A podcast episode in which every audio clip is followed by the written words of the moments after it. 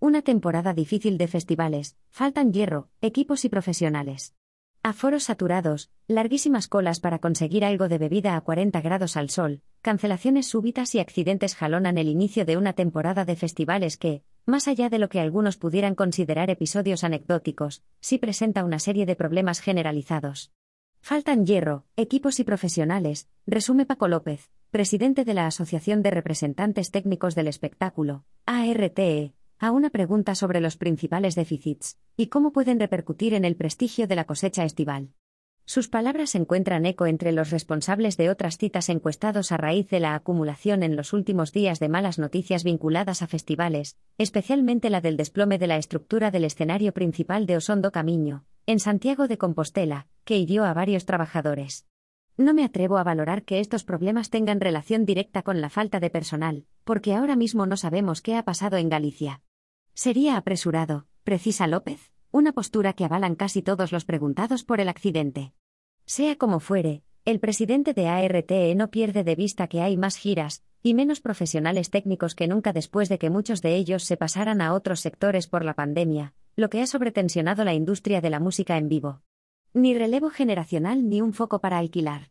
En plataforma de asociaciones técnicas de espectáculos y eventos, carecen del número concreto de personas que han abandonado estos oficios, pero sí reconocen la problemática combinación de una masificación de propuestas musicales con falta de personal con experiencia, que ha intentado ser sustituida por trabajadores nuevos y, por tanto, menos cualificados. Nuestro mayor temor es que al haber tanta tensión y prisas, haya cosas que se dejen en segundo plano como los riesgos laborales, apunta con recelo su presidente, Juan Cid, antes de reconocer que de momento no parece que sea así. A pie de carretera lo está viviendo Álvaro Vilches, que es tour manager de Jorge Drexler, Quique González, de Pedro y trabaja en la oficina de Feten Feten. Para un tour manager no es normal tener cuatro giras al mismo tiempo como yo ahora, destaca tras vivir hasta hace unos meses el páramo de la pandemia. Hemos pasado de ese momento en el que empezamos a diversificar nuestra vida laboral, que es el eufemismo para decir que hacíamos mudanzas o cualquier otra cosa, a un exceso en el que cada vez que alguien te falla a un compromiso supone un marrón enorme, añade sobre la demanda de personal. La crisis de la COVID-19 no sirvió para mejorar la regulación del sector y atraer profesionales.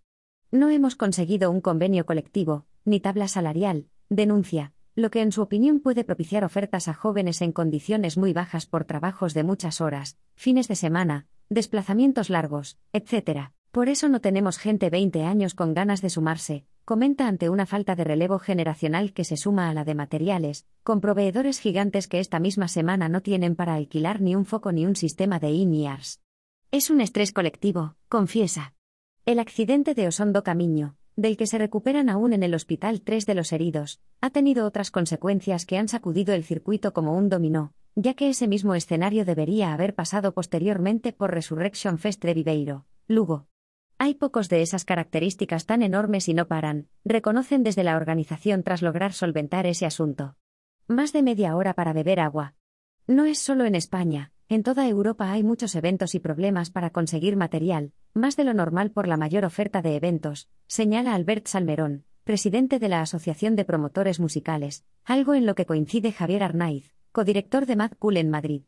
Añade que la anticipación para cerrar contratos ante un panorama como este ha sido fundamental.